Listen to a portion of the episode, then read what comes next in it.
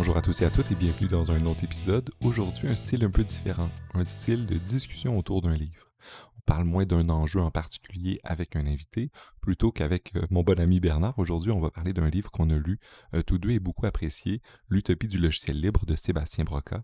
Un livre qui est vraiment intéressant, qui parcourt l'histoire du logiciel libre, puis des idées qui se tournent de ça, l'éthos du logiciel libre, la pratique du logiciel libre, les conséquences politiques et économiques. Alors, on va faire un tour très détaillé euh, de tout ce qui se trouve dans le livre. On va faire quelques commentaires critiques. On va faire, on va approfondir notre lecture. C'est comme un peu un groupe de lecture à deux où on va parler d'un livre qui nous a beaucoup influencé parce que, comme vous pouvez peut-être le savoir, le logiciel libre, c'est quelque chose qui me tient à cœur. Euh, Bernard aussi. Bernard est historien. c'est un ami de, longue date, de très longtemps. et on a une bonne connexion. Donc, l'entrevue est un peu longue, mais vous pouvez couper à plusieurs endroits. Vous pouvez la réécouter plus tard. vous allez voir, on, on aborde une multitude de sujets et ça a été vraiment intéressant. Et j'espère peut-être faire par la suite d'autres discussions de ce type-là où on va euh, approfondir euh, des livres, des lectures que j'ai en commun avec euh, les invités. Alors, sans plus attendre, bonne écoute. Salut Bernard, ça va bien? Oui, ça va bien. je suis content, en fait. Ça va très bien, merci. je suis content de te parler parce qu'on a lu ensemble un livre, L'Utopie du logiciel libre par Sébastien Broca, puis on va en parler aujourd'hui ensemble, puis de, des enjeux éthiques et sociologiques ou politiques. Euh, ça, fait, longtemps qu'on en parlait, puis j'ai très hâte. Mais euh, avant de, se lancer dans le cœur du livre, peux-tu te présenter un peu, dire d'où est-ce qu'on se connaît, parce que ça fait longtemps qu'on se connaît, puis dire un peu tes intérêts, puis qu'est-ce qui t'a euh, amené à lire et à t'intéresser à, ce livre-là? Ben, à la base, je suis historien. donc, j'ai fait des études jusqu'au niveau doctoral où j'ai étudié euh, des questions de euh, relations interreligieuses euh, à, l'époque moderne, au 16e siècle. plus récemment, je me suis reconverti à la programmation. Et c'est à peu près au moment de cette reconversion-là que j'ai lu un certain nombre d'ouvrages qui me permettaient aussi d'aborder mon nouveau domaine à l'intérieur de, de perspectives sociologiques, philosophiques, éthiques etc. Parce que on a une déformation de notre première formation. Effectivement. Donc, oui, euh, l'utopie du logiciel libre, quand je l'ai vu, j'ai trouvé ça euh, intéressant. je m'intéressais déjà au logiciel libre, notamment parce que j'ai plusieurs amis qui, euh, qui, militent dans ce domaine-là. Donc, ça m'a permis aussi de, de, m'initier au sujet autrement que par les discussions avec les amis et de, de, plonger un peu dans le, dans le sujet avec la cohérence que donne un livre approché de ça avec le double lunette de quelqu'un qui aime beaucoup les livres, mais quelqu'un aussi de praticien qui, qui découvre depuis ta réorientation euh, le monde du logiciel, puis du libre, puis de, la logique interne. Je pense que ça va donner une bonne euh, couleur à notre discussion de, tantôt. Euh, puis comme je te disais, il y a une, une tradition qui a émergé depuis le début du podcast à décrire d'où est-ce qu'on se connaît. Alors, peux-tu raconter l'intéressante anecdote de notre rencontre? On ne se connaît pas du milieu universitaire au départ, on se connaît au départ euh, par le milieu de la danse. On dansait tous les deux le swing. Euh, j'ai commencé à danser le swing au tout début de mon doctorat. Euh, toi, à l'époque, je pense que tu étais, au bac. tu faisais philo-littérature, c'est ça? Exact, ça fait déjà très longtemps, mais oui, c'était ça. Et et donc, on a socialisé à un moment donné. Donc, euh, on s'est ajouté sur, euh, sur Facebook. Je t'ai lancé une invitation pour aller voir un documentaire au, au cinéma. On a été le voir, euh, comme ça, j'ai répondu à l'invitation. On a été le voir. À partir de ce moment-là, on a commencé à discuter beaucoup entre deux danses et on a développé comme ça une camaraderie qui est devenue une camaraderie autant intellectuelle que, que dansante. Effectivement. Euh, excellent, mais je pense qu'elle illustre bien cette longue histoire, cette longue amitié, amitié intellectuelle et dansante. Euh, mais aujourd'hui aussi, on va parler euh, des enjeux intellectuels, mais aussi, éthiques du logiciel libre et du code. Puis on va parler notamment de de tout ce qui tourne autour de ça. Parce qu'ultimement, une chose qui a émergé quand on, en a parlé la première fois du livre, c'est qu'on a deux lectures vraiment différentes. Euh, tu as décrit ta lecture comme étant euh, plus proche des sciences humaines ou sociales, et la mienne euh, plus philosophique. un, j'aimerais que tu présentes un peu le livre, puis que tu expliques un peu pourquoi est-ce que tu, tu, vois qu'on peut lire ce livre-là de plusieurs manières. C'est quoi le projet de Broca dans son livre, et ensuite, de quelle manière est-ce qu'on peut le lire de ces deux manières différentes-là? Ben, Sébastien Broca, donc c'est un sociologue, donc c'est indiqué sur le quatrième de couverture, donc là, il n'y a pas d'ambiguïté à ce niveau-là. Mais euh, donc, et l'utopie du logiciel libre, c'est un livre qui est inspiré de sa thèse de doctorat, qui est paru, je pense, en 2013, et euh, ensuite le livre est paru pas longtemps après, puis il y a eu une réédition avec euh, une, une postface ou une préface, je sais plus, l'année dernière. Et donc, son projet, c'est d'étudier la notion de logiciel libre à l'intérieur d'un cadre qui est celui de l'utopie. Donc, de, de, poser la question de est-ce que le logiciel libre peut être qualifié d'utopie et qu'est-ce que ça implique d'en faire une utopie?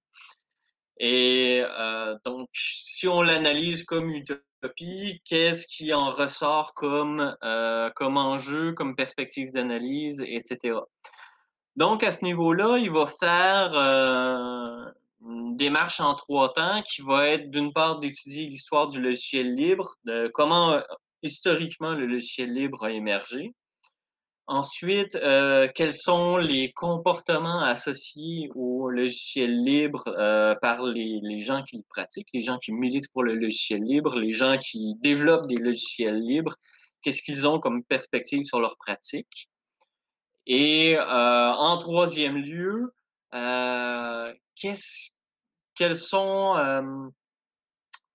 comment le logiciel libre se développe euh, et influence les perspectives à l'extérieur du, monde du logiciel comme tel.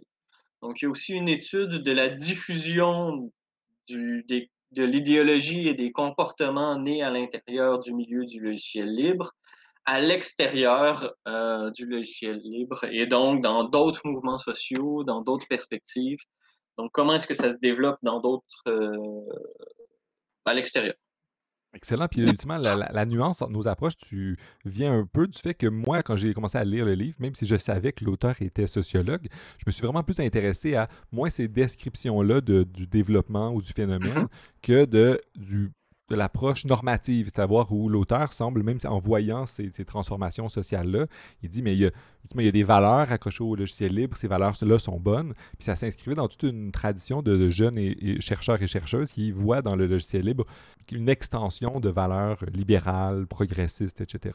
Mais ultimement, comment peux-tu expliquer un peu cette tension-là entre le projet normatif où euh, l'auteur nous dit, mais là, les, valeurs du libre, c'est bien, ça vient avec un ethos collaboratif, euh, ça va même, c'est même proche de du mouvement des hackers, comme on a vu, comme Gabriella Coleman dans son étude d'Anonymous, euh, ou même du, logiciel libre en général montre.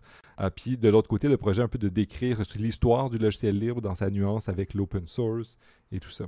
Oui, euh, alors c'est vrai que chez Broca, il y, a, une sorte de... Il y a une manière d'écrire et d'analyser le problème qui, permet de l'aborder sous, les deux angles. C'est-à-dire que c'est évident quand on lit qu'il est en faveur du logiciel libre.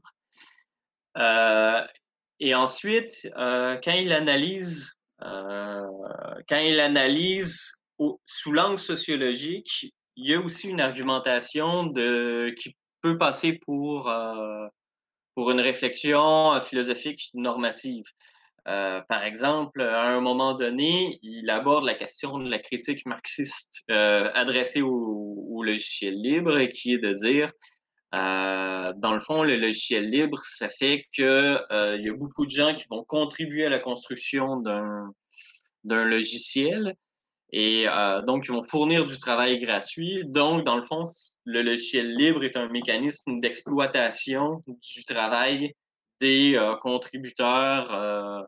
et là, il fait une discussion de, de cette argumentation-là, qui est une discussion qui peut autant être lu sous un angle sociologique, parce que la notion d'exploitation peut être objectivée, de dire, bon, euh, l'exploitation, c'est quand il y a un travail qui est produit, qui, qui permet de, de, de, de, capter une certaine partie de la valeur du travail. Donc, ça peut être analysé sous un angle euh, euh sociologique par cette objectivation-là.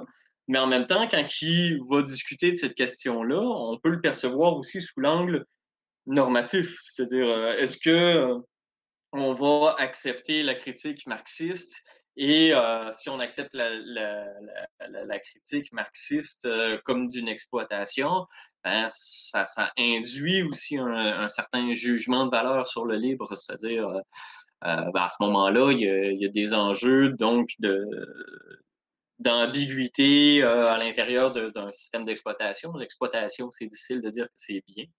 Donc, euh, mais là, il va discuter en disant, oui, mais il faut pas oublier que les contributeurs, parce que euh, à l'intérieur de l'éthique hacker, le coder est une forme de plaisir. Les contributeurs, ils trouvent leur compte à l'intérieur de ça. C'est pas forcément un argument que je trouve extrêmement fort. Bon, c'est un argument pareil, mais euh, personnellement, je pense que ça l'exclut pas, contrairement à ce qui semble penser, euh, ça l'exclut pas la critique marxiste. Il y a quand même une, captation du travail, mais euh, tout ça pour dire que cette discussion-là peut être à la fois analysée sous un angle analytique et analysée sous un angle normatif. C'est eh, vraiment intéressant la manière que tu présentes ce point-là parce que ça montre un peu aussi euh, le reste du travail qu'il fait dans son livre où il dit, bon certes, il y a cette question-là de l'exploitation, puis il y a des gens qui ont du plaisir à le mm-hmm. faire, mais le travail est bien pris. Mais il dit même que ultimement ça, ça l'a amené à des gens à réfléchir à des alternatives comme euh, les licences, parce que les logiciels libres aussi, ça tourne aussi autour mm. d'une réflexion sur le droit de propriété, sur ces genres de choses-là. Puis euh, en pensant à des licences qui permettent à rendre le code non seulement libre, mm-hmm. mais que toutes ces réutilisations restent dans ces licences-là, ça permet quand même de pas contour ben, contourner le, problème de, l'exploitation en disant, en fait, ça ne sera pas capturé par euh, des grandes entreprises qui vont prendre ce code-là parce qu'ils ne pourront pas le faire directement, puis ils vont devoir euh, mm. respecter les propriétés. Fait que, ultimement, il, il, explique quand même que l'utopie du logiciel libre est inversée de gens qui font ce genre de choses-là, et qui, qui euh, voient, les problèmes, mais face aux problèmes, ils ne disent pas ah non, zut, on, a été, euh, on a été réfuté par les marxistes.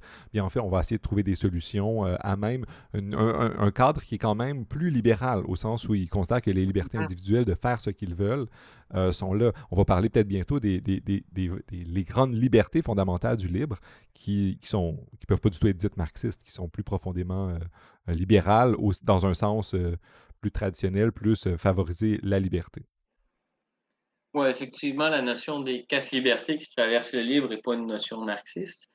Avant de continuer la discussion, il faudrait peut-être aborder les, grandes étapes historiques du développement du logiciel libre, telles que les présente Broca. Ça va probablement clarifier pour les auditeurs euh, de, quoi on parle et euh, c'est quoi aussi la, la démarche à l'intérieur. Donc, une chose qu'on voit, c'est le, moment d'émergence du logiciel libre se situe à, la fin des années 70 et au début des années 1980. Et pourquoi à ce moment-là? C'est parce que le monde informatique est en profonde transformation à ce moment-là.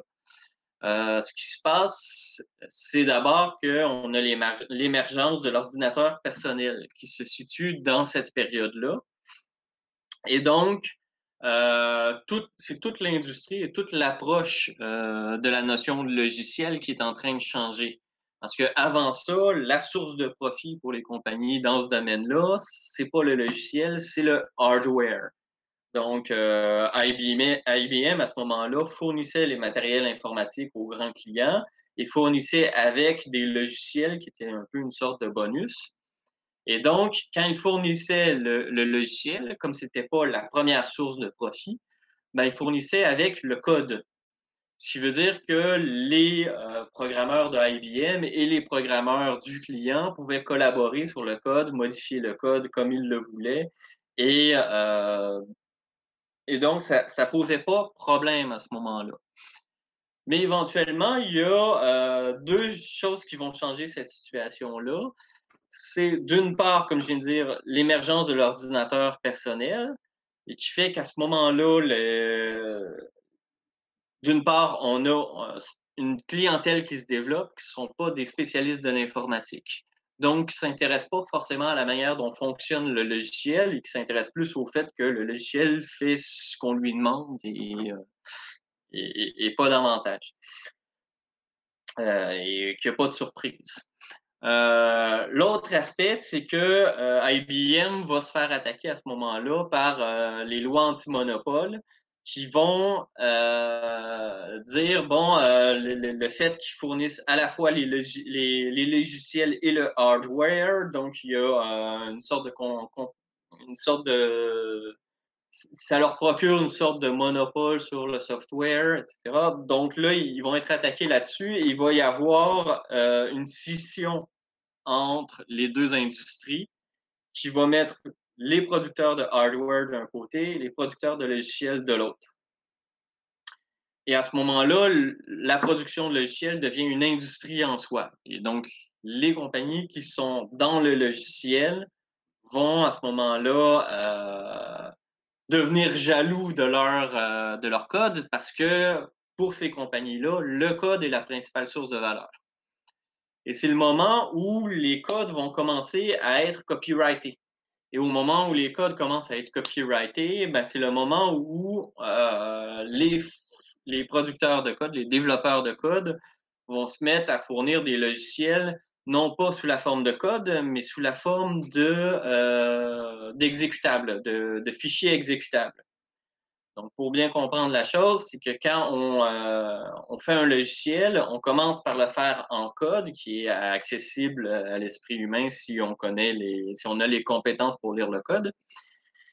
Euh, et ensuite, on fournit le code à un compilateur qui, lui, va le réduire en langage, langage machine et donc, le langage machine, bon, c'est le fameux langage binaire des, euh, des 1 et des 0 que euh, un humain, euh, aussi hot soit-il, n'arrivera jamais à lire. Donc, il n'y a que la machine qui peut le faire fonctionner. Donc, quand on fournit le logiciel sous forme d'exécutable, il est pratiquement impossible à la personne qui a ce fichier-là de savoir comment fonctionne le logiciel libre. C'est un peu comme de, conduire une voiture sans savoir c'est quoi un moteur. C'est possible, c'est tout à fait possible de conduire une voiture sans savoir c'est quoi un moteur, mais tu ne pourras, pas pourras pas la réparer. Euh, si à un moment donné il y a un problème, tu, risques de ne même pas savoir d'où vient le problème. Et c'est là-dessus que va se former le, le mouvement du logiciel libre, parce qu'il vient de gens, la figure emblématique s'appelle Richard Stallman, qui euh, vont se dresser contre ça. Ce sont des gens souvent qui ont l'habitude, euh, lorsqu'ils utilisent un, logiciel, d'y apporter les modifications qui leur conviennent et euh, qui vont se sentir brimés par le fait qu'on commence à copyrighter et par leur interdire l'accès au code. Mais c'est ça. Puis je pense que l'intuition, tu, mets bien le doigt dessus. Le logiciel libre ou le, désir ou ce qui vient derrière, c'est qu'il y a des gens qui voyaient le code puis disent Mais je peux pas en faire faire ce que je veux.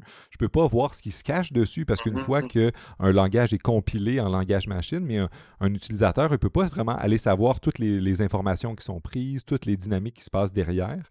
Puis un utilisateur qui a cette curiosité-là dit ben moi, j'aimerais ça savoir qu'est-ce qui se passe. Puis là, on a, on a euh, c'est l'intuition derrière l'idée selon laquelle bien, on devrait avoir accès au code, on devrait mm-hmm. pouvoir le répliquer. Puis là, Stallman, comme tu vas peut-être sans doute nous en parler, il va, aller plus loin en disant, mais on doit pouvoir le modifier pour le faire faire ce que nous, on veut, au mm-hmm. même sens où quand on achète un outil, euh, on ne nous force pas à l'utiliser d'une certaine manière. Un marteau, on peut faire plein de choses avec.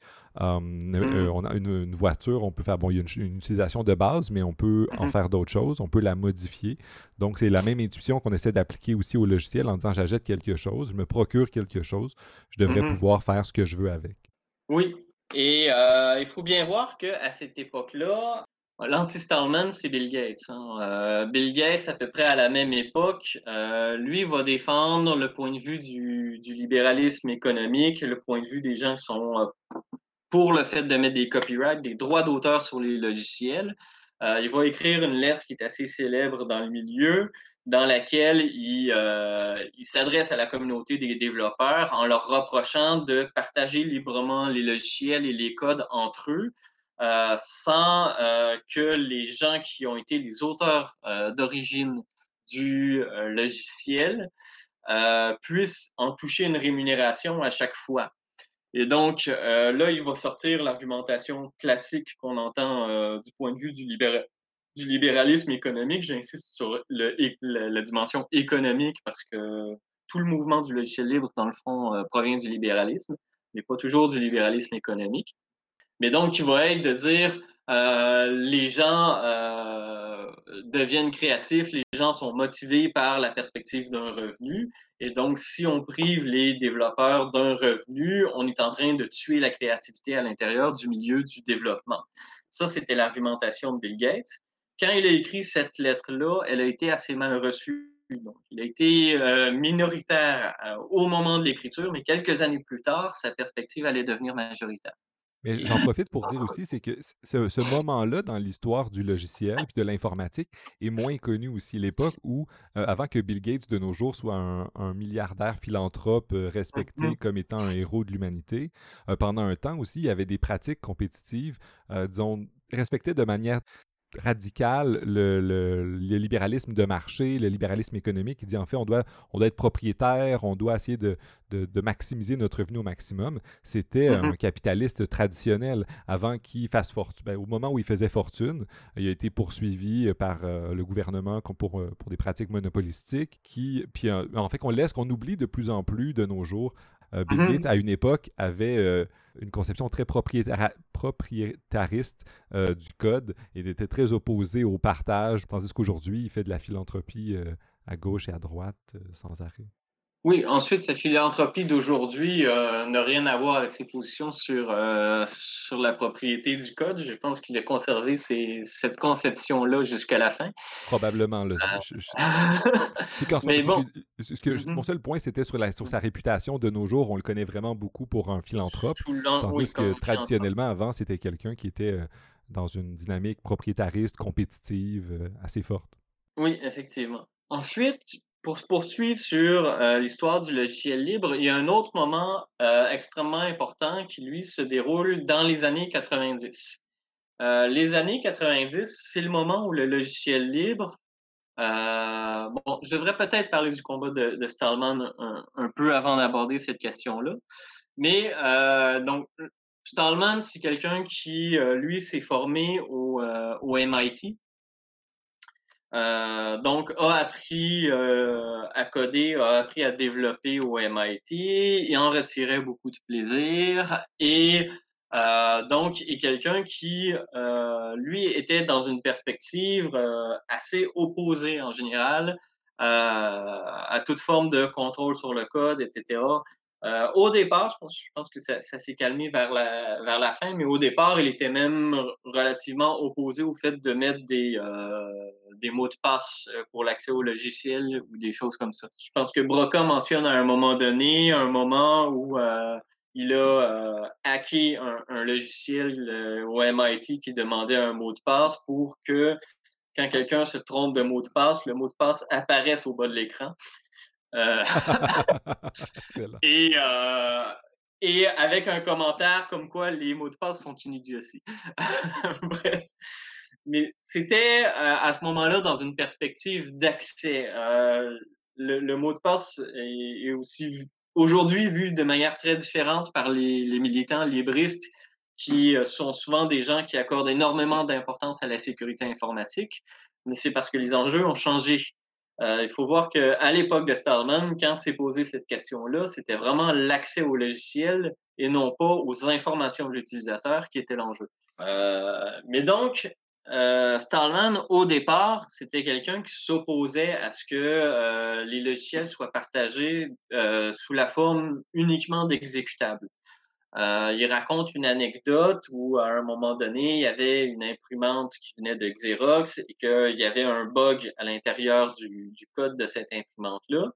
Et il a voulu aller rencontrer euh, l'ingénieur qui avait préparé le, le, code qui avait préparé ce logiciel-là pour avoir accès au code, pour pouvoir réparer lui-même le bug.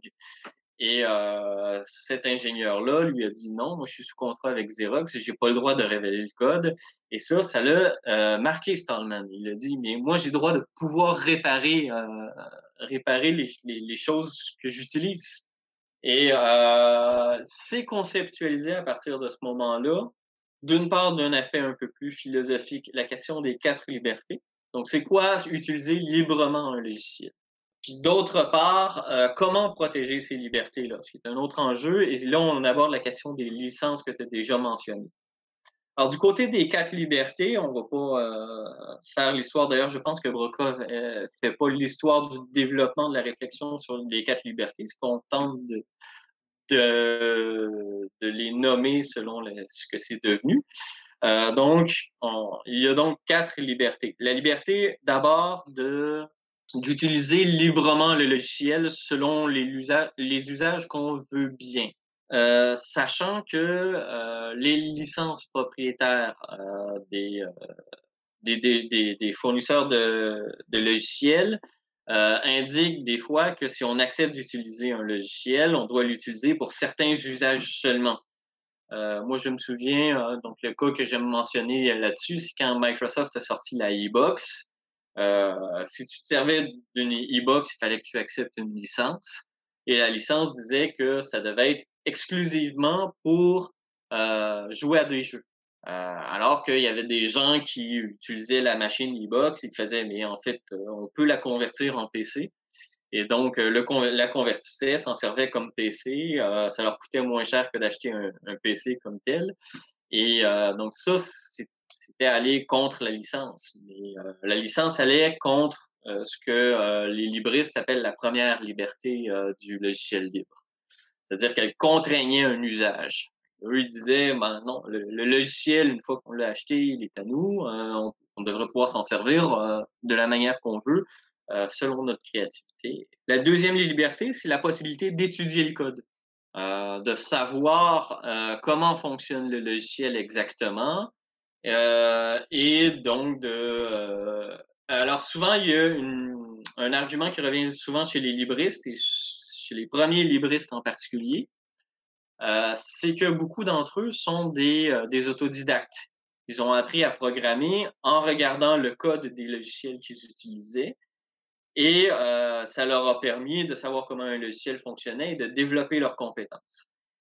Alors, euh, eux, lorsqu'ils sont confrontés à des logiciels qui sont fournis exclusivement sous forme de langage machine, ils disent mais c'est pas possible d'étudier ça. Donc, il y a plein de gens qui sont privés de la possibilité de faire ce que nous on a fait, c'est-à-dire de développer leurs compétences en étudiant euh, les logiciels qui sont à leur portée. Donc ça, c'est un argument qui revient souvent.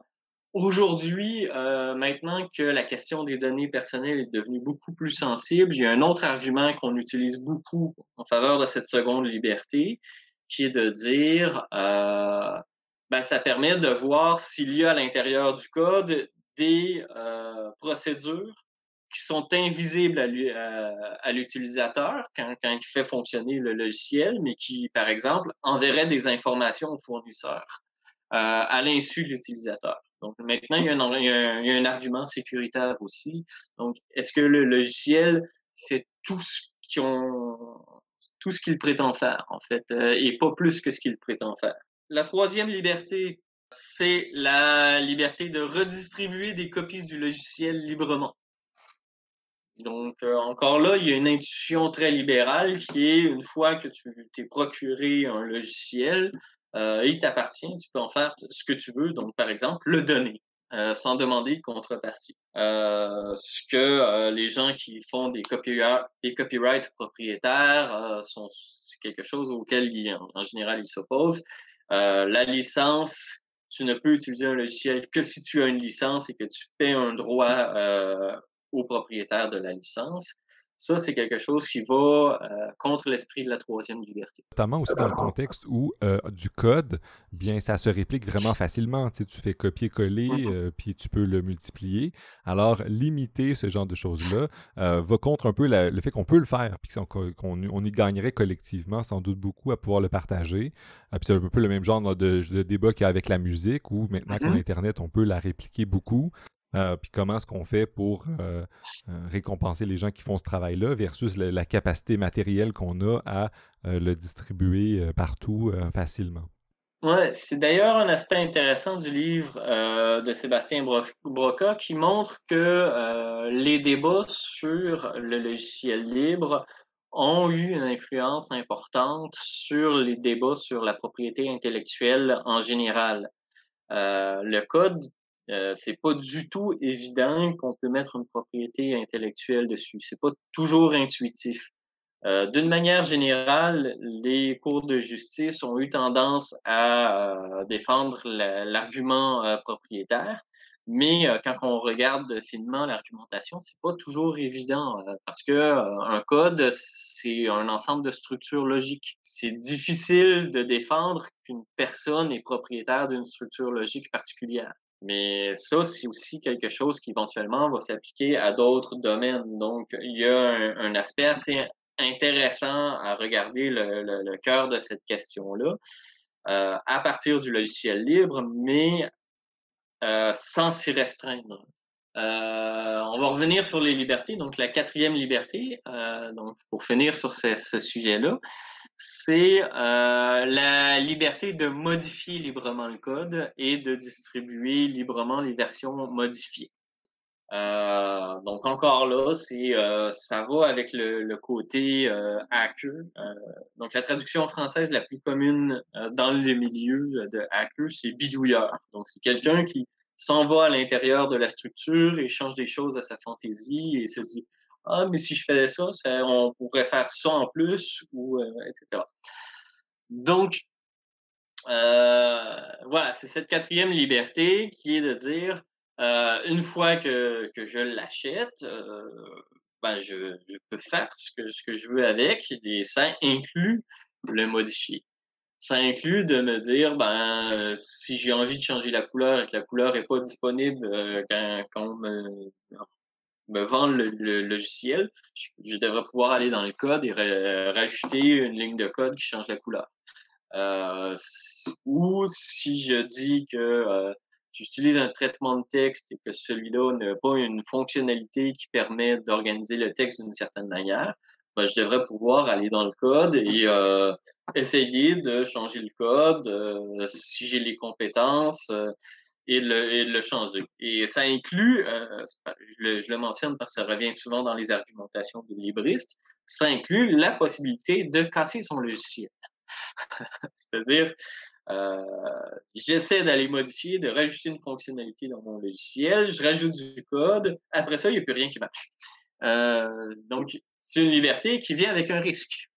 Mais euh, ce risque-là vient aussi avec toute la notion d'apprentissage auquel euh, je faisais référence quand je parlais de la deuxième, euh, liberté. C'est la, possibilité de casser du code, c'est ça fait partie du processus d'apprentissage et donc du développement technique. Un des grands reproches qu'il fait au copyright, c'est le fait que ça empêche les usagers ordinaires de développer des compétences en informatique. C'est un, point vraiment intéressant que tu identifies là. Puis dans le livre, c'est vraiment bien abordé le fait qu'il y a toute l'éthique ou l'éthos ou la manière d'être valorisée par le libre. C'est ce qui vient avec le bidouillage, la construction, l'apprentissage.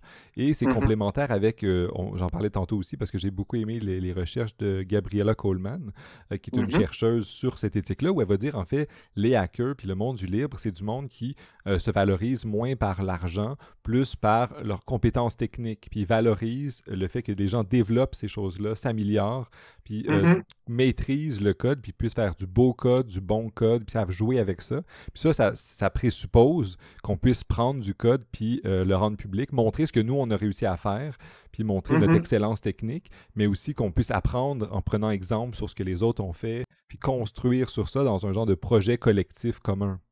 Oui, effectivement. C'est quelque chose. Euh, donc, toi, tu as un peu plus lu Coleman que moi.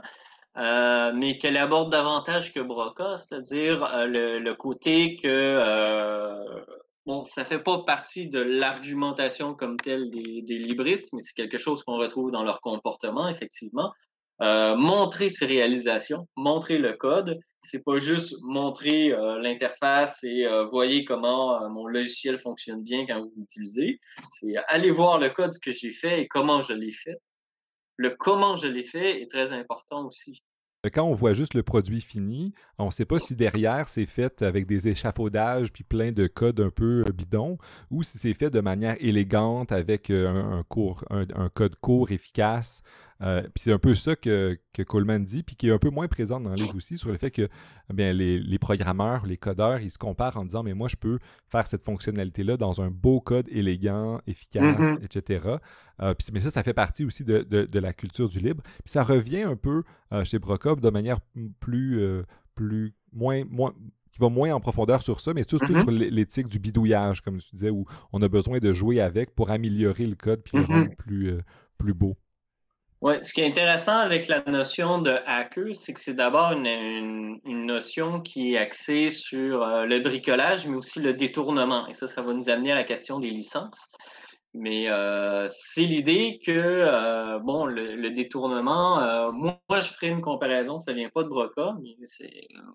moi, je, je connais des gens dans le milieu du cirque. Donc, si tu regardes des artistes de cirque, euh, une des choses qu'ils vont faire dans leur spectacle souvent, c'est d'utiliser des objets ordinaires et d'en faire des usages extraordinaires. Ils vont prendre une chaise, ils vont en faire des usages qui ne sont pas des usages de chaise. Ils vont faire des instruments d'équilibre, des instruments, voire ils vont trouver le moyen de jongler avec une chaise, euh, ils vont faire des constructions avec. Euh, bon, ils vont prendre plein d'objets différents, ils vont en faire des usages auxquels on ne s'attendrait pas. Euh, et ça, c'est une comparaison que je trouve très valable pour les hackers, c'est-à-dire euh, prendre quelque chose et en faire une utilisation à laquelle on ne s'attendrait pas. Il y a beaucoup d'innovations en informatique qui proviennent de ça. Aujourd'hui, on utilise beaucoup de web API qui utilisent le protocole HTTP. Le protocole HTTP, donc, c'est quelque chose qui permet de faire une communication sur Internet. Ça n'a pas du tout été prévu pour l'usage qu'on en fait pour les web API aujourd'hui. Mais aujourd'hui, c'est un des usages majeurs. Donc, les premières personnes qui ont eu l'idée de faire ça, c'est des gens qui ont pensé à Ah, ce protocole-là existe. Comment est-ce qu'on pourrait l'utiliser autrement que pour ce qui est prévu? Ça, c'est l'esprit du hacking aussi ça revient un peu partout, si je me permets, euh, parce qu'ultimement, euh, il est connu même dans des jeux comme Minecraft, qui est un jeu où tu creuses puis tu as des aventures. Il y a des gens qui ont fait des ordinateurs dans un jeu d'ordinateur. Ultimement, des gens qui mm-hmm. disent juste, mais je peux le faire, j'ai compris la logique du jeu, puis par des trucs de, de, utilise la logique interne du jeu pour faire quelque chose. Puis il y a même une très bonne bande dessinée que j'aime beaucoup, SMBC, qui parodie en disant si un jour on découvre un ordinateur euh, fait par des extraterrestres, il y a une case qui dit un, computer scientist ou un scientifique euh, informatique qui fait il, va, aller le voir, dire ah oui on va voir c'est quoi la logique qu'il y a derrière. Puis un programmeur ou un hacker, il va aller d'installer Doom sur, sur ce nouvel ordinateur là en disant même si ça nous apprend pas grand chose, on va bidouiller puis réussir à faire quelque chose de spécial. Fait que c'est de prendre quelque chose mm-hmm puis détourner son utilisation pour en faire quelque chose d'autre. Euh, puis ça, montre aussi l'aspect, la culture qu'il y a derrière ce genre de profession-là, ou cette genre, derrière cette pratique-là. Mm-hmm. Ouais, tu parles de Minecraft, ça me fait penser à. Alors là, la, nouvelle est plus très fraîche à ma mémoire, mais j'avais vu passer il n'y a pas si longtemps un, autre bel exemple qui, était euh, le fait de construire une bibliothèque sur Minecraft. Euh, donc, euh, c'était une manière d'utiliser Minecraft pour rendre disponibles des livres. Donc, encore là, c'est quelque chose qui n'était pas du tout à l'esprit des, euh, des créateurs de Minecraft, mais on a trouvé le moyen d'utiliser Minecraft pour en faire un autre usage. donc là, on est en, plein dans cet esprit-là, l'esprit du hacker. Ça, revient aussi à la, que, ce que tu amenais tantôt, la question des licences. Parce que mettre une licence en disant, moi, le, mon logiciel, on l'utilise juste de cette manière-là, euh, puis mm-hmm. en, le fermant le plus possible, mais ça empêche euh, l'émergence ou la créativité ou le travail collectif ou l'amélioration qu'une autre personne pourrait mm-hmm. faire en disant, mais c'est une bonne idée, mais moi, je pourrais mettre ça par-dessus. Puis ultimement, c'est tout un débat qu'il y a même chez des économistes qui vont dire, en fait, euh, les licences, mais ça, ça limite l'innovation parce que ça enferme les gens dans une certaine manière d'utiliser un truc. Puis l'innovation, c'est moins euh, une personne géniale qui va avoir une idée révolutionnaire que quelqu'un qui va voir quelque chose que quelqu'un d'autre fait en disant ça c'est une bonne idée, mais moi je pourrais construire sur ça quelque chose d'autre puis amener euh, l'innovation que moi j'ai puis euh, construire sur ça. Fait qu'ultimement, il y a tout un mouvement de gens qui s'opposent aux licences très restrictives parce que ça empêche les gens d'amener quelque chose de plus. Euh, par exemple, j'ai déjà, déjà, fait une, entrevue avec Simon Dard, puis on parle de, je parlais de mon intérêt des jeux vidéo. Il y a plein de jeux vidéo où je pense que ça serait bien, mais je pourrais peut-être ajouter un petit truc où je pourrais apprendre comment ils l'ont fait pour mettre la fonctionnalité que moi je voudrais. Or, euh, ben, c'est absolument impossible euh, parce que le code est compilé puis est derrière 40 millions de licences. Donc, mm-hmm. c'est une manière de présenter le, le problème qu'amènent les licences ici. Oui, ben, ça tombe bien que tu parles des licences parce que c'est un truc auquel je voulais revenir. Parce que quand j'ai, avant de parler des quatre libertés, j'ai dit que la réflexion portait sur deux aspects, c'est-à-dire quelles sont les libertés, euh, qu'est-ce que c'est qu'un usage libre du logiciel, ça c'est définir les quatre libertés. Et l'autre, c'est l'autre aspect, c'est comment protéger ces libertés. Alors, euh, d'une manière générale, c'est clair qu'il faut que le, code soit accessible. Mais comment est-ce qu'on garantit que le code soit accessible? Alors, euh, le premier mouvement, ça a été de euh, relâcher du, code dans le domaine public. Et ça s'est rapidement avéré inefficace parce que ce qu'on s'est rendu compte, c'est qu'il y avait des gens qui reprenaient le code du, du domaine, public, euh, faisait une petite modification, mettait une licence propriétaire dessus et euh, on se retrouvait au point de départ. Euh, donc, la grande idée de Richard Stallman, et là on, est en plein dans l'esprit à queue, ça a été d'utiliser la notion de copyright, le principe du copyright, et de le détourner pour garantir la liberté du code. Et donc, il a, inventé les licences libres et les licences libres, euh, des licences libres particulières qu'il a appelées des euh, licences libres copyleftées. Donc, c'est un jeu de mots, donc euh, copyright, copyleft. Donc, au lieu d'être à droite, c'est à gauche. mais un copyleft, il faut bien de conscience, d'un point de vue légal, c'est un copyright. mais c'est de créer une licence où les conditions d'utilisation euh, ce sont des conditions qui garantissent les quatre libertés. Donc, à l'intérieur du, euh, au moment où la personne qui utilise le code accepte euh, la licence, donc pour utiliser le code, il doit accepter les conditions d'utilisation imposées par la licence. Il accepte de garantir les quatre libertés avec ce logiciel-là, c'est-à-dire qu'il accepte de ne jamais contraindre son utilisateur a un usage spécifique du code. Il accepte que quand il va euh, que les, les, utilisateurs qui vont utiliser euh, ce code-là vont pouvoir le redistribuer, vont pouvoir lire le code et vont pouvoir le modifier. Et le copyleft, c'est aller euh, un pas encore plus loin, c'est-à-dire qu'on a des licences, dont la, plus connue, c'est la General Public License, donc c'est une invention de Richard Stallman et de sa fondation, euh, la fondation euh, GNU,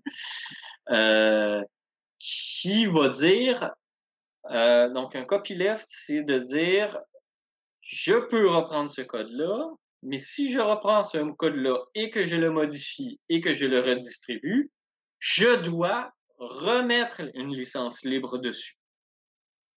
Donc, ça, c'est une manière d'interdire aux gens de prendre euh, la licence, de, prendre le code euh, libre, de le modifier et de mettre une licence différente sur le code modifié en disant ben, maintenant, c'est plus le même code, donc c'est plus le code qui est couvert par la licence. Euh, voici maintenant ma version et celle-là, elle n'est pas libre. Donc, une licence libre copyleftée. Il y a des licences libres non copyleftées et des licences libres copyleftées. Donc, une licence libre copyleftée, c'est une licence où il faut euh, reconduire la licence libre copyleftée sur la nouvelle version du logiciel. Donc ça, euh, on est dans l'esprit du, du hack, c'est-à-dire qu'on utilise le droit sur le copyright pour un usage qui n'était pas prévu par euh, le législateur qui a pensé euh, au copyright comme une manière de garantir le droit d'auteur. C'est une bonne manière de, penser le bidouillage aussi, mais là, on, construit, on hack la mm-hmm. loi pour, euh, pour l'avantage des valeurs qu'on a, puis on crée une, licence qui est capable de capturer du code puis le faire garder, ne mm-hmm. pas instrumentalisé ou recapturé par, par d'autres intérêts. Ensuite, le, hack fonctionne dans les deux sens, c'est-à-dire que euh, les grandes compagnies ont essayé de contourner cette, euh, contrainte-là. Ils ont trouvé différentes stratégies pour, euh, par exemple, développer des, logiciels qui étaient dépendants d'un autre logiciel. Et donc, on, va se retrouver dans ce temps-là avec un logiciel libre qui a plusieurs fonctionnalités qui ne peuvent pas être utilisées si tu installes pas un logiciel propriétaire à côté. Euh, donc, euh, il y, a une lutte qui se crée entre les libristes et euh, les propriétaires de, donc les gens qui ont des logiciels propriétaires sur les usages. Donc, il y, a, eu des modifications aux licences libres pour essayer de prévenir ce genre de stratégie-là. Et il y a toujours des nouvelles stratégies qui essaient de de détourner ces licences libres à l'usage des propriétaires. Mais il y a deux choses intéressantes que tu notes là. C'est que dans le livre, il présente bien aussi ces luttes-là, puis le fait que les grandes entreprises du web contemporaine, euh, dont Microsoft ou mm-hmm. les fameux GAFAM, euh, ont toujours essayé de se positionner. Puis il y a des entreprises qui ont pris le logiciel libre, qui en ont fait des modèles d'affaires, comme Red mm-hmm. Hat, comme Canonical, euh, qui font du, logiciel libre, qui des systèmes d'exploitation qui sont très populaires. Ubuntu, par exemple, fait par Canonical, est très mm-hmm. populaire de, manière dans le grand public qui s'intéresse au, système d'exploitation euh, Linux. Euh, et, et là, en ce moment, on, dit que Microsoft qui est le grand-père des grandes entreprises euh, informatiques, devient de plus en plus sensible au, libre. Fait qu'ultimement, il y, a des luttes, puis, mm-hmm. puis ultimement, il faut, distinguer quand même le open source du libre, puis je pense que tu l'as bien fait avec les, les, libertés. ça, c'est un premier enjeu puis qui, mm-hmm. vient de ce que tu nous dis, puis qui est très présent dans le livre. Puis un autre aspect aussi, c'est que cette question-là des licences arrive euh, dans, dans, la même période où on pense aux licences pour euh, les communs aussi, les Creative Commons, où euh, mm-hmm. pas juste pour le code, mais pour plein de créations culturelles, on essaie, on, on invente des licences euh, ou euh, pour protéger certaines œuvres, pour dire mais ça, ça doit appartenir euh, au public. On peut faire ce qu'on veut avec. Il y a des gens qui sont très connus là-dedans, dont Lawrence Lessig, qui, mm-hmm. dans, son livre Code is Law, en disant bon, mais il faut penser au code, fait aller dans une perspective libre, mais aussi sur la perspective sur, les biens culturels, les vidéos, les images, qu'on puisse les modifier aussi. Mm-hmm. Fait que c'est dans, tout un moment où on commence à, on voit le code ou ce qui vient de l'informatique, ce, ce que nous permet l'informatique, le partage, la réutilisation, comme des, communs. Puis euh, le livre mm-hmm. de Broca, puis je vais t'amener ça sur l'enjeu un peu plus politique. Euh, bien, la lutte, il en parle, mais il, parle aussi du fait que bien le, mouvement du, logiciel libre s'inscrit dans une perspective, ça a été pensé dans une perspective des communs aussi, ou de créer des communs numériques, c'est-à-dire des mm-hmm. choses qui appartiendraient à tous, qui seraient en tous en commun aux gens. Euh, parce que ce sont des biens qui sont non rivaux. Quand tu as un code, tu peux le donner sans le perdre toi-même en le copiant. Euh, puis ultimement, c'est de cette manière-là, euh, les gens peuvent en penser en disant, mais c'est des choses qui devraient appartenir à tous, puis pour valoriser le, libre de la manière que tu l'as présenté? Oui, ben c'est ça. C'est que avec ce livre-là aussi, on voit d'autres évolutions importantes du, du logiciel libre. Et euh, une d'entre elles, tu viens de l'évoquer, c'est la distinction entre euh, le libre et l'open source. Ça, c'est un deuxième grand moment de l'histoire du libre, qui est plutôt dans les années 90, euh, où le libre commence à se diffuser. Donc, il, il, remporte ses premières grandes victoires, notamment avec des logiciels, des logiciels prestigieux comme Linux. Euh, Linux, euh, mais la, lutte entre le libre et l'open source va se trouver au cœur de Linux, justement. Donc, euh, qu'est-ce que c'est que l'open source? Ben, l'open source, c'est quelque chose qui est dérivé du libre, c'est-à-dire qu'eux, ils reprennent l'idée que le code doit être accessible, mais euh, garantissent pas forcément les quatre libertés. Ils vont surtout garantir la deuxième, c'est-à-dire la possibilité de consulter le code. Euh, mais souvent, ça va être des gens qui vont vouloir que le propriétaire garde le contrôle sur euh, le, contenu du code. Euh, et à ce moment-là, tu peux lui proposer des suggestions. Il, va les, intégrer ou non selon ce qu'il veut. Euh, parfois aussi, les, euh, les licences open source vont vouloir contraindre certains usages, donc aller à l'encontre de la première liberté. Tu peux consulter le code, mais tu peux pas faire, tu peux pas te servir du logiciel de n'importe comment. En général aussi, les partisans de l'open source vont critiquer le principe du copyleft qui vont euh, souvent qualifier, ils vont dire, mais ça reste une contrainte qu'on impose aux gens, le copyleft. Il est obligé de mettre euh, une licence, euh, qui est la, la, la, licence copyleftée, sur les modifications de son code. Donc, c'est pas vraiment libre. Donc, on voit deux visions de la liberté qui s'affrontent. Une qui est beaucoup plus libérale, qui est la philosophie de l'open source, et une autre qui est un peu plus, euh, je sais pas comment la dire, peut-être plus, euh, disons, radicale, plus proche de, toi, tu parlerais peut-être de liberté républicaine, c'est-à-dire que euh, c'est une liberté qui accepte qu'on utilise une contrainte pour empêcher l'existence d'une domination. Donc, euh, donc cette liberté radicale ou néo-républicaine, euh, ce serait plutôt associé à, la philosophie du libre comme tel et une philosophie plus libérale, plus proche du, libéralisme, libéralisme économique, plus proche du, du libéralisme, une liberté comme non-intervention, comme purement non-intervention, non-ingérence, qui serait plutôt du côté de l'open source. Cette philosophie-là, elle est au cœur de Linux parce que les deux grands créateurs de Linux, euh, ce sont Richard Stallman qui a fait euh, une partie qui s'appelle le, GNU, donc le, cœur du système d'exploitation, et Linus Torvald qui a fait euh, ben, tout le reste, en fait, de Linux. Et c'est la fusion de ces deux logiciels-là qui a donné le système d'exploitation Linux, et qui a créé une sorte de confusion parce que beaucoup de gens euh, à l'intérieur du milieu du libre ont admiré Linus Torvald, mais c'était pas forcément un libriste à la manière de, de Stallman, c'était quelqu'un qui, lui, était un partisan de l'open source et qui était plutôt pour une liberté sans ingérence. Donc, il, a mis une, licence euh, libre copyleftée sur Linux parce que le morceau de Stallman impliquait ça mais euh, c'est pas quelqu'un qui euh, milite à fond pour euh, le logiciel libre non plus. Et donc, c'est ça. Donc, il y a cette dimension-là, et comme tu disais, il y a des euh, modèles d'affaires qui se sont construits sur le libre. Euh, donc, Red Hat, c'est une compagnie qui a fait une branche de, de Linux et qui donc développe Linux avec une licence de logiciel libre et elles, l'idée, c'est qu'elles ont développé euh, cette branche-là de Linux et au lieu de vendre le logiciel, elles vendent euh, l'aide au logiciel. Euh, elle dit, ben, nous, on va vendre la maintenance. Si vous avez besoin d'aide pour faire fonctionner Red Hat, on va faire fonctionner Red Hat. Mais si vous, si vous avez envie d'utiliser le code pour de Red Hat, puis de le modifier, etc., allez-y fort. Nous, on va juste garantir qu'on on fait la maintenance on, vend la maintenance pour euh, le code que nous, on a fait. Donc, il y a, des choses comme ça. Et euh, les grandes compagnies de développement logiciel, euh, elles ont commencé aussi à intervenir sur les logiciels libres en respectant les licences qui sont posées dessus. Mais Linux, aujourd'hui, c'est rarement des bénévoles qui contribuent à Linux.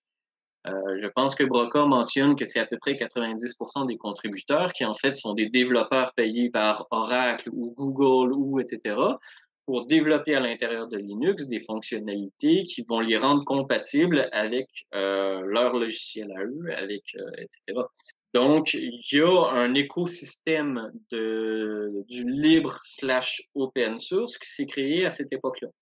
Ça, ça introduit la question de maintenant euh, où, en sommes-nous? Euh, ben, euh, Donc cette lutte-là idéologique montre que le libre s'est beaucoup diffusé. Aujourd'hui, c'est rendu extrêmement présent, mais c'est diffusé en payant un prix qui, qui l'ensemble des déviations idéologiques introduites par l'open source et l'ensemble aussi de la participation faite par les grandes compagnies. Au départ, dans les années 90, au début d'Internet, on pouvait dire, mais l'ensemble de la communauté des développeurs sur Internet, ils sont plus gros que les compagnies. Aujourd'hui, ce n'est plus vrai. Euh, les compagnies interviennent davantage et elles ont les moyens de développer une, de, de, de payer une armée de développeurs face auxquels euh, l'ensemble des développeurs euh, bénévoles d'Internet ne pèse plus si lourd que ça. Donc ça, c'est une autre évolution et, et ce qu'on voit aussi là-dessus, c'est que Sébastien Broca n'est pas un, un admirateur gaga du libre. Il en analyse vraiment tous les développements et les détournements. Et euh, justement, il fait le lien avec euh, l'ouvrage de Boytansky et Chapello, Le nouvel esprit du capitalisme, où il dit, dans le fond, le libre euh, représente ce que eux autres appellent la, critique artiste du capitalisme. Et le nouvel esprit du capitalisme, c'est la reconversion du capitalisme en intégrant cette critique artiste mais en maintenant ces, euh, ces systèmes d'exploitation fondamentaux. Mais c'est pour ça aussi que le titre de son livre, c'est euh, L'utopie du logiciel libre, où il montre, il dit en fait c'est un idéal euh, mais ultimement, mm-hmm. dans la réalité, c'est pris de conflit, comme toute la plupart des, grands idéaux qu'on a. Mm-hmm. Et on peut vouloir une société très juste, mais dans la réalité, il y a mm-hmm. des conflits, il y a des tensions, euh, il y a des intérêts conflictuels, etc. Puis je pense que c'est un peu ce qu'il essaie de faire en montrant que le logiciel libre, c'est une utopie, ça guide des individus. Il y a des gens qui essaient d'incarner ces valeurs-là, cet ethos-là. Euh, mais c'est pris aussi dans des dynamiques politiques, économiques. puis là, tu, tu l'as bien dit quand tu parlais de l'histoire sur bien, il y a les enjeux de la surveillance qui ont, qui ont émergé euh, après le début de ce mouvement-là, puis qui ont été euh, lus de plusieurs manières. Fait que ça soulève un, mm-hmm. grand nombre d'enjeux. Puis le livre couvre très bien ces, mm-hmm. ce, panorama-là, puis ces tensions-là quand même le mouvement du libre. Et c'est le troisième aspect du livre que tu, que tu nous permets d'aborder. On l'a déjà évoqué à plusieurs reprises, mais c'est le fait que l'utopie du logiciel libre, c'est pas quelque chose qui reste euh, restreint à l'intérieur du monde du logiciel. Et ça, c'est le, troisième aspect que, développe beaucoup Broca, c'est que, euh, par exemple, la gauche libérale, la, gauche radicale a découvert le logiciel libre à un moment donné et euh, elle s'en est approprié les concepts et elle les a aussi développés, appliqués à d'autres domaines. on voit, par exemple, que ça a été appliqué au domaine pharmaceutique la, critique des copyrights imposés euh, par les pharmaceutiques sur certains médicaments, c'est une critique qui a été transposée, euh, qui, a été inspirée du, euh, des débats qui avaient lieu à l'intérieur du, logiciel libre et qui a été transposée ensuite en disant mais ça reste un savoir, ça doit être quelque chose de commun. Et euh, c'est quelque chose d'extrêmement important, c'est-à-dire que ce savoir-là, on doit pouvoir le reproduire et on doit pouvoir l'appliquer euh, comme, on, le souhaite, et donc euh, notamment à l'intérieur de pays qui sont affligés de, nombreuses maladies et qui se retrouvent privés de médicaments à cause des, droits de propriété. Donc, Broca montre bien que cette critique des droits de propriété a pu être transposée et que euh, non seulement des gens se sont inspirés du logiciel libre, mais que les militants libristes à l'intérieur du milieu du logiciel libre ont été sensibles à ces usages euh, de leur argumentation et ont euh, souvent porté secours et élargi la perspective de leur combat à celle de ces autres combats qui empruntent les, empruntent les mêmes perspectives, les mêmes concepts fondamentaux sur l'importance de la diffusion du savoir, l'importance de la possibilité de s'approprier les savoirs et d'en faire des usages libres. Euh, et là, tu as parlé aussi euh, de euh, la transposition artistique, donc dans le domaine de la musique, dans le domaine du livre, etc. Et là, Broca montre aussi que ça fait émerger des débats sur les distinctions entre le logiciel libre et les œuvres d'art. Pas toujours une transposition parfaite, mais il y a communication entre les deux. Et ça soulève aussi, puis il termine le livre avec ça en disant, mais ça se mêle à d'autres luttes politiques, dont le revenu de base ou le revenu universel. C'est dit, en fait, eh bien, si on reconnaît les valeurs du libre, puis on veut quand même qu'il y ait des gens qui produisent ça, mm-hmm. le revenu de base sera un moyen de, de régler ou de s'attaquer aux problèmes qu'on a identifiés au tout début quand tu parlais des marxistes, euh, sur le fait qu'il y a des gens qui travaillent mm-hmm. gratuitement sur le code, mais en fait un revenu de base, au même sens que pour l'art, ça permettrait aux gens qui voudraient faire de la musique ou de l'art d'en faire. Or, mm-hmm. avec le libre, ça permettrait aux gens de, de, se dédier au code aussi, euh, puis d'en faire partager tout le monde. Fait que c'est lié à... C'est allié... L'utopie du logiciel libre est liée aussi à des pratiques politiques ou à des projets mm-hmm. politiques qui sortent des, du cadre juste de l'informatique ou du monde du code. Oui, d'ailleurs, c'est intéressant de voir que dans la, la préface, euh, donc, euh, je, viens de re-regarder le livre. Tout à l'heure, j'hésitais si c'était une postface ou une préface. C'est une préface. Donc, la préface de, de, de l'édition de 2019 revient sur la question que le, les luttes du logiciel libre ne se suffisent pas à, elles-mêmes et qu'elles doivent être supportées par des luttes plus traditionnelles pour le mouvement ouvrier, par le syndicalisme, etc. Donc euh, là-dessus, euh, revient là-dessus et on voit bien aussi son engagement dans la chose, c'est-à-dire que là-dessus, il fait une recommandation euh, euh, clairement. il dit on ne peut pas se, concentrer, se contenter de lutter dans la perspective du logiciel libre il faut aussi mener des luttes dans des, des, combats plus traditionnels pour soutenir, pour soutenir cet, enjeu-là. Là-dessus, j'aurais tendance à, à, faire, parce que là, on a, je pense qu'on a un petit peu fait le tour du livre, euh, mais j'aurais tendance à, terminer notre discussion, à t'inviter à terminer notre discussion en discutant de, certaines limites du livre parce que euh, bon, moi, je l'ai beaucoup abordé euh, des formations de, ma première formation comme historien sous la dimension historique.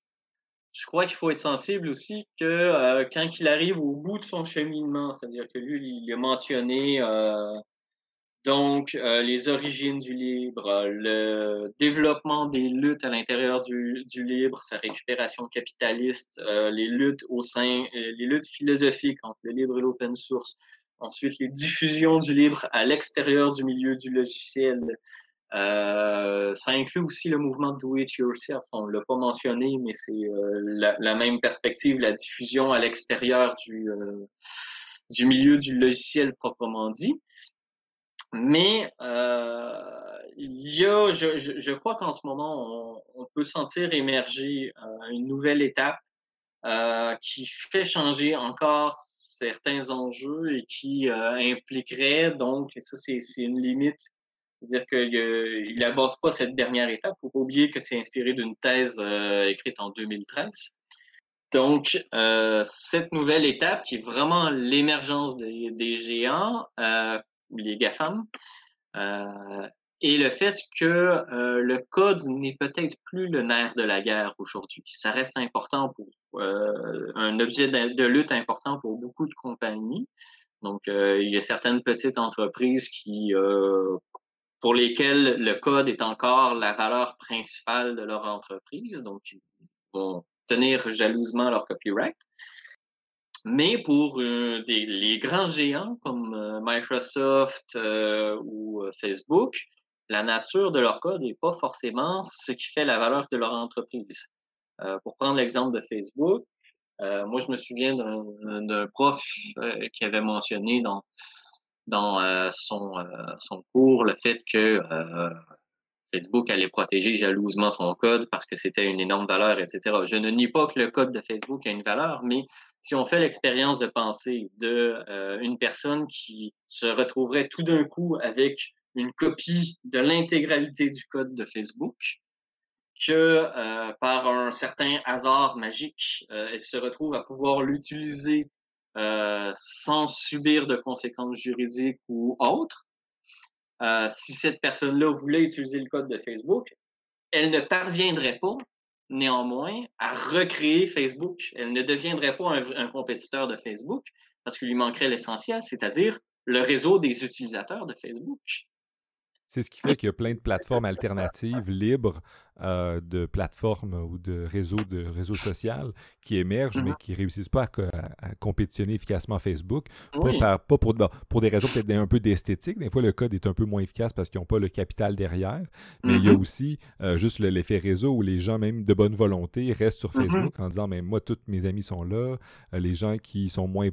sont plus sont moins rapides à adopter de nouvelles technologies pour des raisons de valeur, ne transfèrent pas. Donc, on Mhm. peut bien essayer de rester en périphérie, mais c'est l'effet de réseau qui est un, un- l'effet central qui vaut, la, qui vaut euh, ce, que nous, ce que nous donne euh, Facebook, par exemple.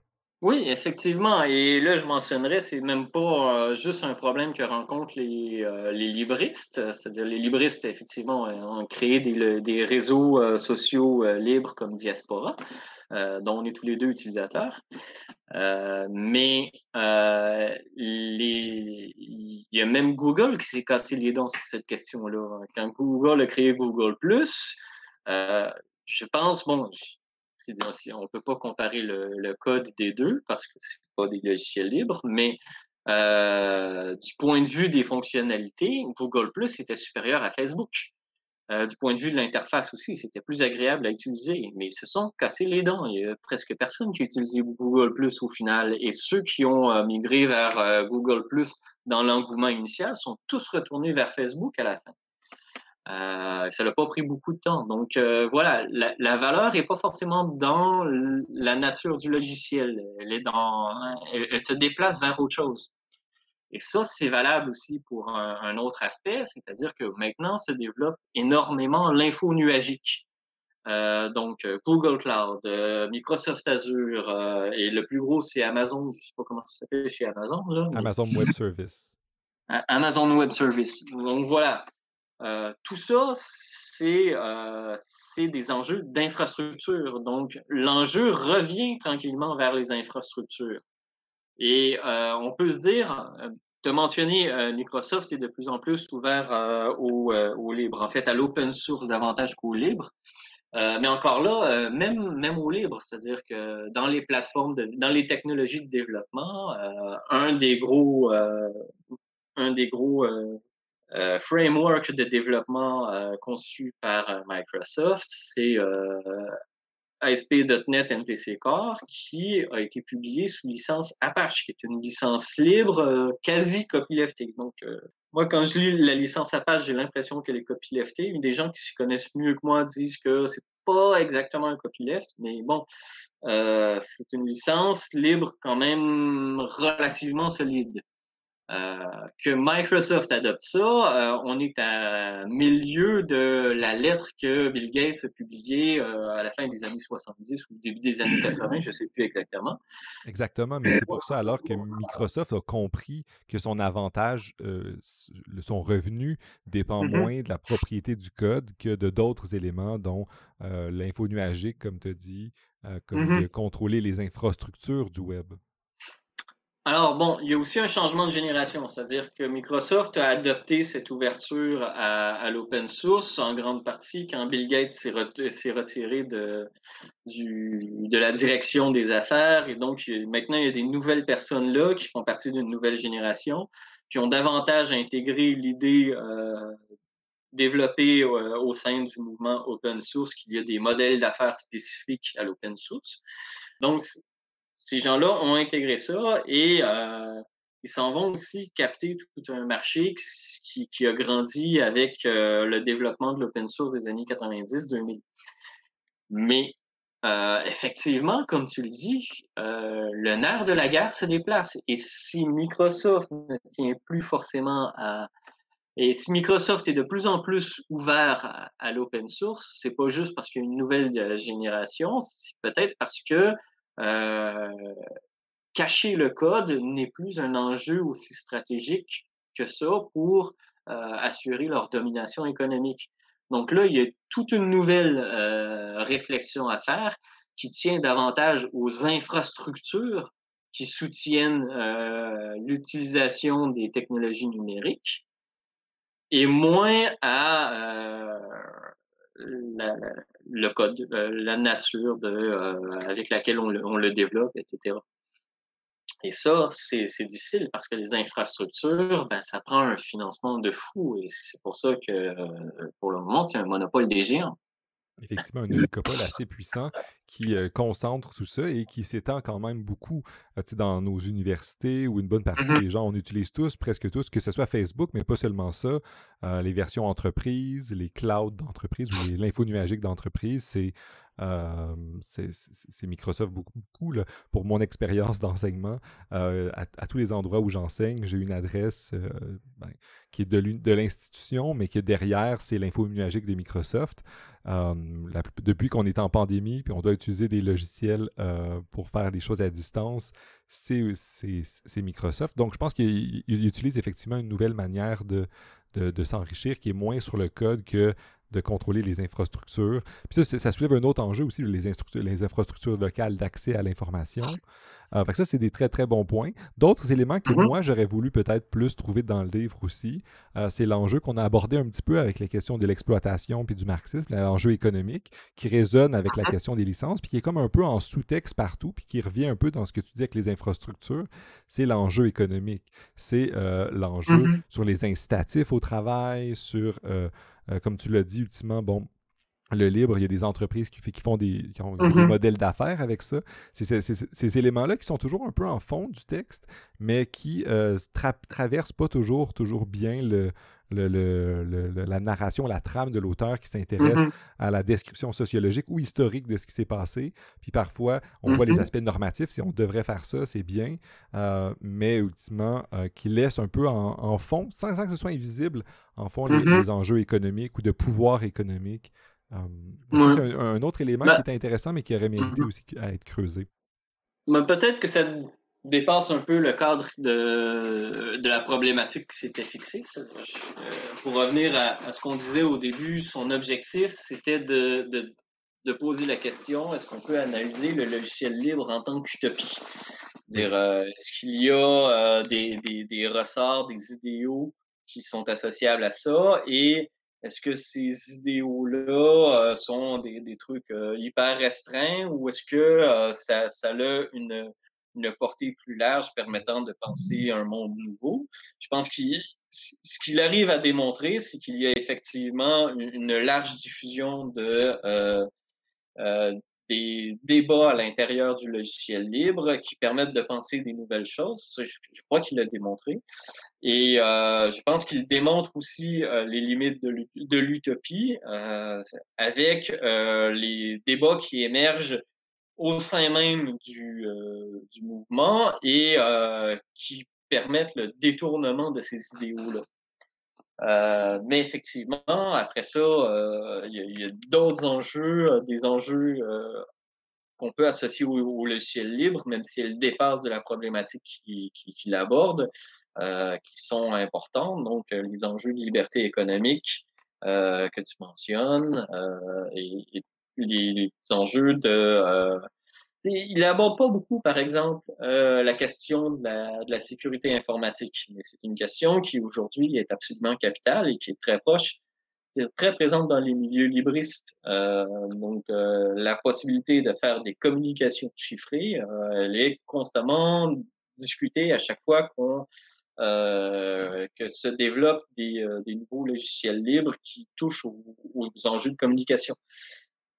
Euh, puis ensuite, la question des infrastructures. Maintenant, les libristes en discutent beaucoup, mais ça reste quelque chose qui est très difficile parce que, euh, bon, le peer-to-peer peer -peer a souvent leur faveur, donc ça leur permet de, de ne pas avoir une infrastructure centrale, mais ça reste quelque chose qui est difficile à développer parce que ça prend un grand réseau de participants et c'est difficile d'avoir ce réseau de participants-là à chaque fois et qui permet une puissance de traitement suffisant pour tout ce qu'on voudrait faire en peer-to-peer. Euh, les réseaux sociaux libres euh, fonctionnent en général sur le fait qu'on rend un, logiciel disponible et c'est à chacun d'installer un serveur chez soi et de le rendre disponible à une poignée d'individus. Euh, donc, euh, l'idée, c'est qu'il y aurait un ensemble d'instances partout dans le monde qui communiqueraient entre elles plutôt que d'avoir comme Facebook euh, un gros endroit qui a un paquet de machines qui servent de serveurs centralisés pour tout le monde. Mais ça, ça rend, ça crée des complexités des complexités d'utilisation. Tu le sais euh, comme moi, quand on, essaie, on parle à des gens d'aller sur Diaspora, ils trouvent ça très compliqué de devoir choisir leur serveur plutôt que de juste s'inscrire au, euh, euh, juste s'inscrire au, réseau comme on fait sur, sur Facebook. Donc, ça crée une, une étape supplémentaire et les gens ne sont pas habitués, donc ils trouvent ça compliqué. Mais ça, rend difficile aussi de diffuser ça, parce que pour avoir suffisamment de serveurs, il faut qu'il y ait suffisamment de gens qui ont les compétences euh, techniques pour entretenir un serveur. Encore là, les enjeux d'infrastructure sont très, très difficiles à affronter aujourd'hui. Effectivement, c'est des questions qui sont encore plus générales à l'Internet euh, en général aussi, parce qu'on dit qu'il y a des gouvernements de plus en plus qui veulent contrôler les infrastructures.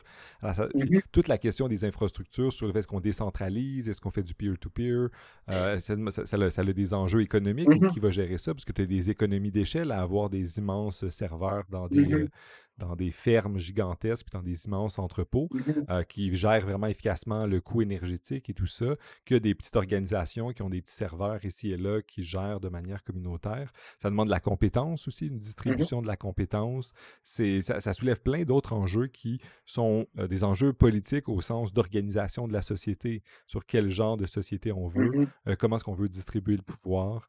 puis je pense que tu as, bien montré du moins ce que les enjeux qui, qui construisent sur les intuitions présentées par le, projet de Broca, mais qui euh, qu'on doit adapter aux réalités qui euh, sont en constante transformation puis qui sont différentes de nos jours euh, en 2020 sur ça, puis qui vont peut-être se transformer encore mm-hmm. dans, les prochaines années, voire décennies, selon ce qui va se passer avec le, pouvoir politique, puis l'interaction mm-hmm. entre le pouvoir politique, les infrastructures, relations internationales. Ça soulève un immense tas d'enjeux qu'on qu'on réglera pas aujourd'hui, mais je pense que ensemble on a bien, euh, on a bien fait. un dernier. Vas-y, on un dernier. C'est-à-dire que euh, quand on aborde les choses à partir du livre de Broca, on a tendance à les à avoir le sentiment que tout ça c'est une, une, lutte entre les libristes et les euh, les grands propriétaires. mais je rebondis sur ta dernière remarque. Tu mentionnais par exemple l'État. Donc, euh, pour dire qu'il y, y, a plusieurs enjeux et que, bon, déjà chez les libristes, on trouve plusieurs idéologies. Il y a des, chez les libristes, il y a des gens qui sont plus, euh, un peu plus socialistes, il y en a qui sont un peu plus anarchistes, il y en a qui sont libertariens de droite. Euh, et euh, de la même manière, les enjeux d'infrastructure sur Internet, ben, il y a la perspective libriste, il y a la perspective des grandes entreprises, mais il y a aussi la perspective de gens qui voudraient nationaliser la chose. Donc, euh, ce sont trois perspectives qui sont très différentes parce que la perspective libriste, qui est plus proche de l'anarchisme en général, euh, c'est de distribuer ça parmi les gens, parmi les citoyens et que tout le monde prenne ça en charge un peu à la manière d'une autogestion. Donc, euh, l'idéal anarchique, euh, anarchiste de l'autogestion mais on peut aussi imaginer des, euh, des structures qui se feraient au niveau euh, euh, des municipalités, des provinces, des États fédéraux, des organisations internationales. Donc ça, c'est une perspective qui n'est pas du tout anarchiste, mais qui n'est pas du tout non plus la perspective des grands capitalistes qui voudraient que ça reste un enjeu de propriété d'entreprise et que l'État ne s'en mêle pas. Donc, il y a vraiment un ensemble, tout un spectre d'acteurs à explorer que euh, donc il faut pas se laisser limiter par la perspective de, de Broca qui en abordant les choses euh, du point de vue purement libriste euh, a tendance à faire l'opposition entre propriétaires et libres alors qu'il y a beaucoup plus de d'acteurs qui, qui, qui, essaient de tirer la couverture de leur côté que, que ce qu'on pourrait avoir l'impression juste à la fin de la lecture de Effectivement, je pense que ça montre une autre, une autre, euh, une autre perspective sur euh, ce que, de quelle, la manière dont on, doit lire le livre. Donc, j'imagine que euh, si je comprends bien notre discussion, on recommande quand même la lecture de ce très bon livre. En tout cas, moi, je le fais, j'ai beaucoup aimé. j'ai beaucoup aimé aussi. Au Passager clandestin en version en français, évidemment. Euh, parce que l'auteur est français.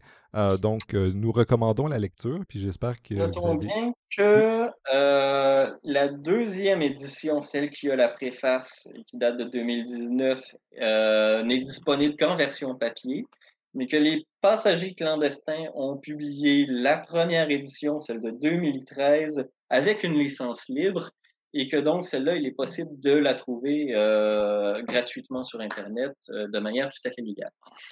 Là encore, on, réalise, on se rapproche de l'idéal du, du libre avec ça. Je pense que ça conclut bien notre échange. Ça a été très plaisant. Merci beaucoup, Bernard. Ça a été très enrichissant d'explorer. De, Merci de m'avoir invité. Ça fait plaisir. Et sur ça, je te souhaite une bonne journée. On reparle bientôt d'un autre sujet avec plaisir.